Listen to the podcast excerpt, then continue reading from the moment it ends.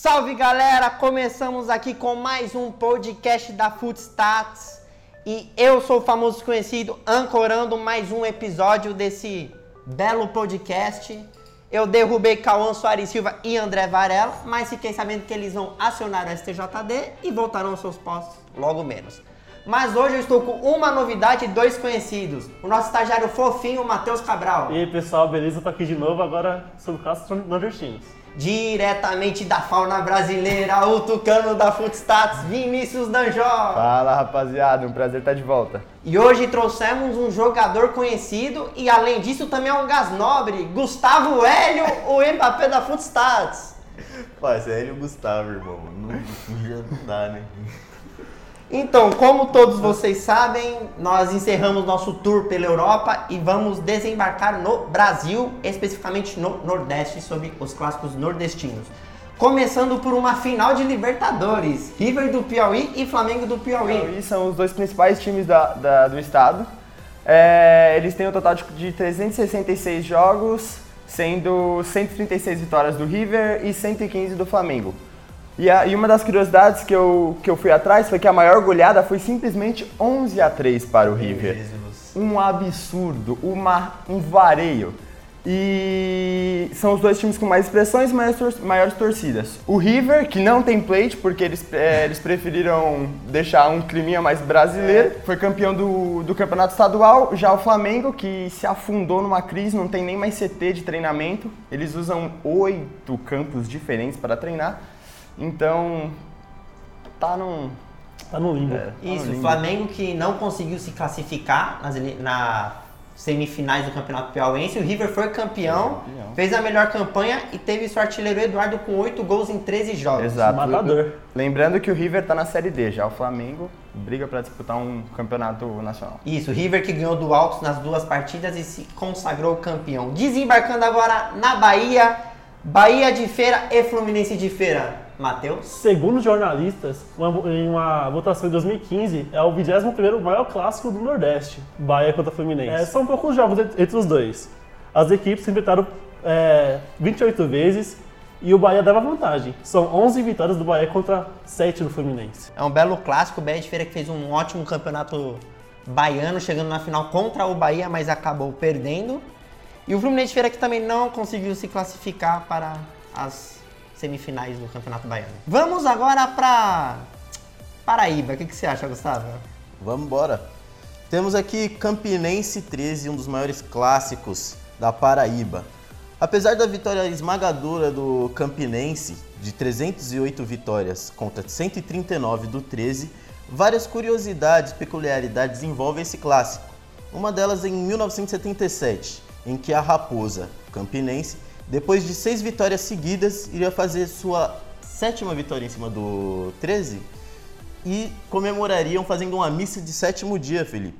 Que que é isso? Mas, como esperado, zicou e acabaram perdendo. O 13 não esqueceu desse clássico. Em 1981, depois de emplacar cinco vitórias seguidas, na sexta vitória, levaram cestos de linho para o estádio e os torcedores comemoraram como se fosse a sexta vitória. Bom, o Campinense e o 13 que se enfrentaram no Campeonato Paraibano, com uma vitória do Campinense. O a Raposa, né, o Campinense, Isso. chegou na final e perdeu para o Botafogo nos dois jogos. E ficou em segundo lugar. Que tem o seu artilheiro Lopeu com, com cinco gols em 11 jogos. Vamos para Pernambuco? Fiquei sabendo que tem belas praias lá, Matheus. O que, que você me diz? Onde fica o belo tridente de Pernambuco, Santa Cruz Esporte e Náutico, que travam vários clássicos. E o primeiro é Esporte e Santa Cruz. Exatamente, o clássico das multidões, nome dado porque é, em todos os confrontos os estádios viviam lotados, lotação máxima sempre, é, o torcedor sempre demonstrando o amor ao clube. Já ocorreram cin- 559 confrontos, sendo 232 para o esporte e e 168 vitórias para o Santa. É, o primeiro confronto foi em 1916, 2 a 0 para o esporte. E esse confronto teve atualmente um. é, é, foi disputado no Campeonato Brasileiro da Série A. Entre. Na época que o Grafite jogava pelo Santa Cruz, se eu não me engano. Keno também, né? 17 Nossa, o Keno, saudades. Keno. Aqui, todo mundo já sabe o time que eu torço, valeu. É, e o artilheiro do esporte nesse ano foi o Hernani, o Hernani Brocador, com 23 gols no ano, sendo 13 pela Série B, 9 pelo, pelo Campeonato Estadual e mais alguns em amistosos. O Guilherme, que também foi um dos destaques da equipe na Série foi, B, Foi, né? despertando o interesse de vários times, como o Cruzeiro. Que, Tanto que o nosso canal no YouTube fez um vídeo falando do Guilherme na Série B, um dos melhores, naquele confronto Sport e Bragantino, ele estava entre os melhores. Jogou bastante mesmo. Náutico e Santa Cruz. É o clássico das emoções. Náutico e Santa Cruz se, se enfrentaram pela primeira vez em 29 de junho de 1917, pelo torneio Beneficiente, onde o Santinha venceu o Náutico. Atualmente, o Náutico subiu para a Série B. É, os dois times esta- estavam na Série C disputando, inclusive o Santa Cruz e o Náutico estavam no mesmo, mesmo grupo.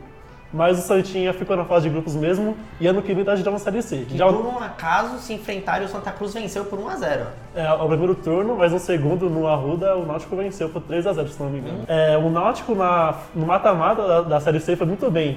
Teve até aquele jogo polêmico contra o Paysandu, que teve um pênalti no finalzinho, que, o- Walden marcou, e venceu nas penalidades o Náutico. E na final, o Náutico venceu do Sampaio Correia e conseguiu acesso. Teve aquela cena emblemática dos torcedores invadindo o campo e beijando o árbitro daquela partida, né? Sensacional.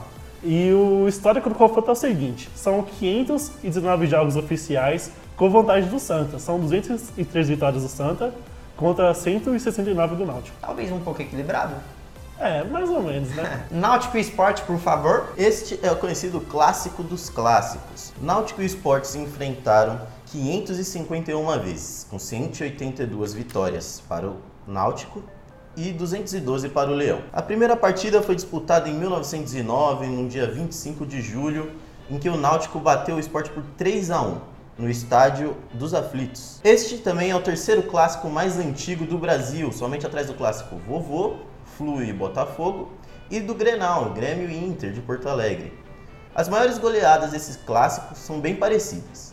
O Sport aplicou a goleada no Náutico em 1916, uma vitória por 8 a 0, e o Náutico venceu, devolvendo o placar, 8 a 1 em 1935. E a curiosidade desse jogo, Felipe, é que ele foi paralisado por falta de iluminação. E quando voltou no outro dia, reiniciou do zero e teve esse resultado. Isso só acontece no Brasil, né? Só acontece no Brasil. Dos confrontos mais recentes e marcantes, temos dois no mesmo ano. Na Copa do Nordeste, em 2001, o Náutico chega à semifinal invicto e favorito ao título, mas perde para o Sport por 1 a 0 com gol de Ricardinho. No Campeonato Pernambucano, em 2001, marcando o centenário do Sport, que vinha de cinco títulos consecutivos, Náutico quebra a sequência e é campeão, sagrando mais uma vez essa rivalidade. Esse tridente né, de Pernambuco que em 2020 vão estar em outras, outros patamares, porque o Santa Cruz vai continuar na terceira divisão, o Náutico, Náutico foi para a segunda e o Sport foi para a primeira. Lembrando que esse ano Sport e Náutico se enfrentaram na final do Campeonato Pernambucano. O, o, o Náutico perdeu o primeiro jogo e venceu o segundo, mas foi, a partida foi para os pênaltis e o Sport se consagrou campeão. Então dá, dá para perceber que o Sport teve uma temporada melhor que os outros dois. O Sport se destaca né, entre os dois. Como 2008 foi campeão na Copa do Brasil em cima do Corinthians, né, foi para Libertadores, deu sufoco pro Palmeiras na Libertadores 2009, se não me engano. Vem se, se- destacando em cima dos seus rivais. Lembrando o Carlinhos Bala. E relembrando ainda mais que o Sport não disputou a Copa do Nordeste este ano.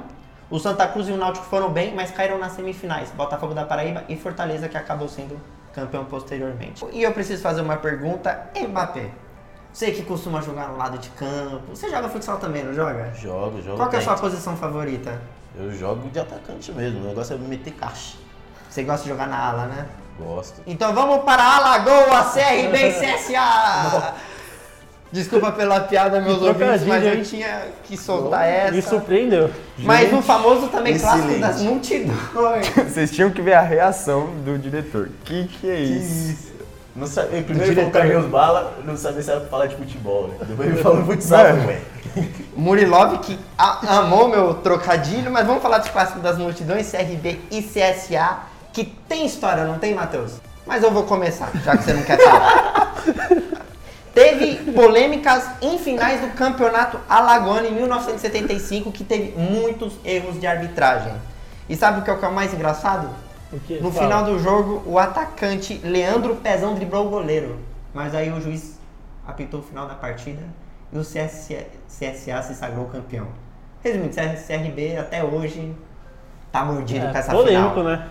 Coisas que só acontecem no Brasil. E em 2003 também teve o famoso rebaixamento no campeonato estadual do CSA, que a última partida era contra o CRB e o CRB ganhou de 4 a 2 e o CSA caiu para a segunda divisão do estadual. Eu queria falar sobre as mais goleadas nesse confronto. E nomes divertidos dessas goleadas. Como em 1939, que é o Jogo da Sofia. A partida aconteceu em 1 de outubro e ficou conhecido como o Jogo da Sofia porque o jogador Arlindo, um dos destaques do CRB, o CRB que venceu por 6 a 0, era adepto ao Jogo do Bicho e criava uma cabra chamada Sofia. e de vez em quando ele cantava uma modinha com todos os bichos do jogo. E ao chegar na cabra, ele dava uma paradinha e relembrava o jogo. Sensacional. Por isso que eu falo, o Brasil é o país do futebol, nada de Europa. Nada de Europa, então estamos em época de Natal, então vamos para Natal. É isso aí, ABC e América de Natal. Por favor, Gustavo. Na ABC América de Natal, conhecido como Clássico Rei, temos o Clube do Povo, o mais querido, conhecido pela torcida, o ABC, que te- recebeu esse nome para simbolizar a união entre Argentina, Brasil e Chile. O América de Natal, conhecido como Mecão, o orgulho do Rio Grande do Norte, mantém essa rivalidade de 532 jogos contra o ABC. ABC venceu 188 vezes e o América 178, então é uma disputa bem acirrada. Só que algumas curiosidades. Marinho Apolônio defendeu as duas equipes e é o maior goleador desse clássico rei, marcando 12 vezes pelo ABC e 11 pelo América. Não querendo comparar com o Ronaldo que jogou no Barcelona e Real Madrid, mas a história tá mostrando, né? No ma- na maior goleada do, deste clássico, o ABC venceu por 8 a 1 a América de Natal, com destaque para Tico, que marcou quatro vezes, isso em 1945. Também temos a história do gol mais rápido, ou quiçá um dos mais rápidos do mundo. Didi Duarte, com 5 segundos de jogo, encobriu o goleiro do meio de campo. Beleza? O ABC e América que fizeram a final do Campeonato Potiguar e o América se consagrou campeão estadual. É 0x0 primeiro jogo e 2x1 com o América no segundo. E só voltando para Alagoas, o CSA que foi rebaixado, né, Matheus? E o CRB que também está na segunda divisão vão fazer esse clássico em 2020 na Série B. E o CSA é o maior vice da Série B também. Uma curiosidade. Hum, Será que volta para a Série A no que vem? ou um título, por que não, né? Oh, mas é o maior vice. Vai ter o Cruzeiro também.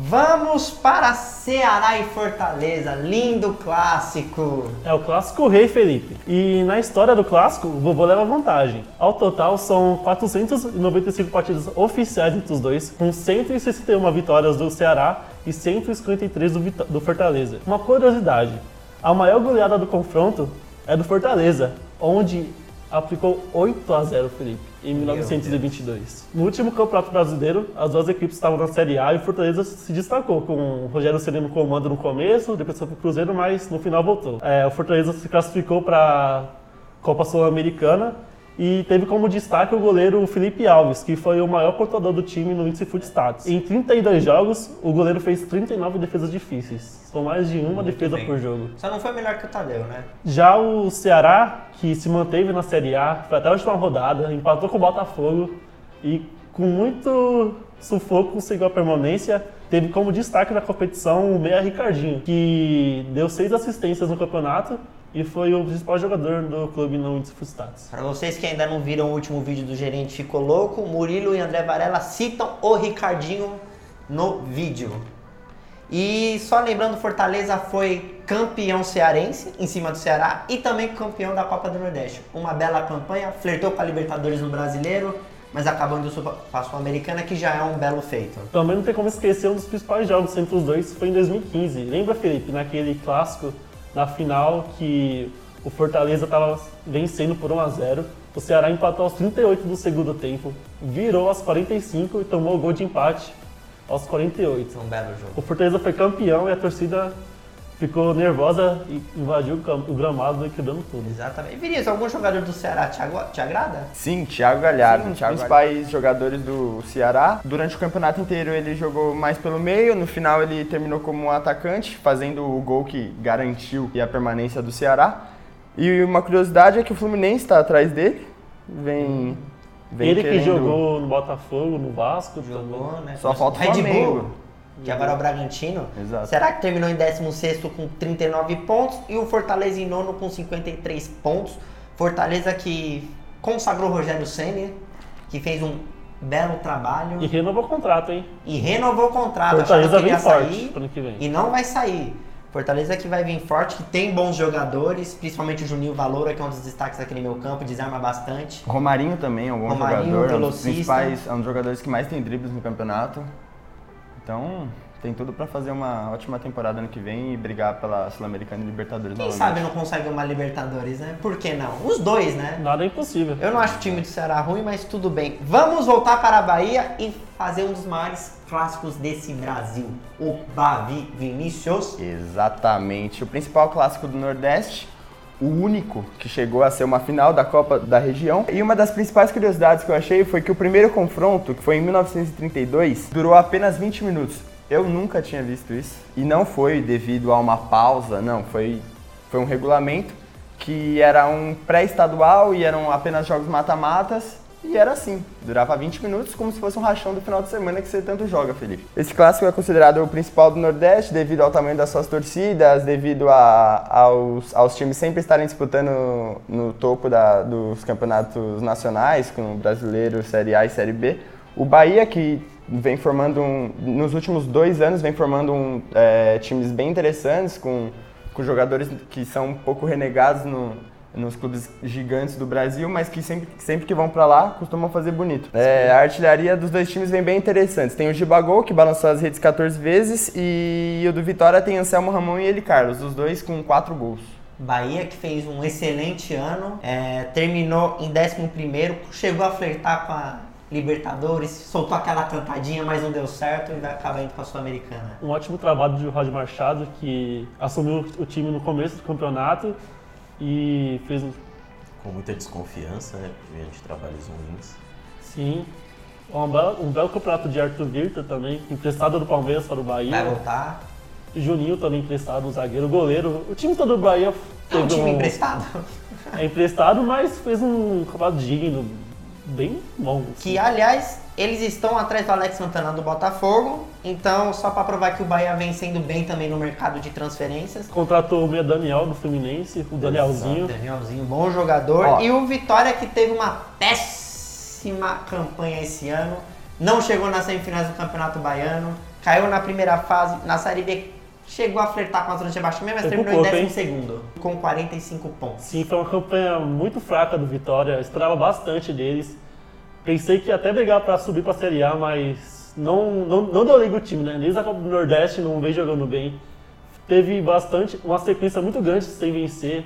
Não lembro exa- exatamente o, o número, mas flertou com perigo, hein? Foi quase. Nós esperávamos que eles iriam subir, ainda mais com jogadores conhecidos como Chiquinho, Felipe Gedós.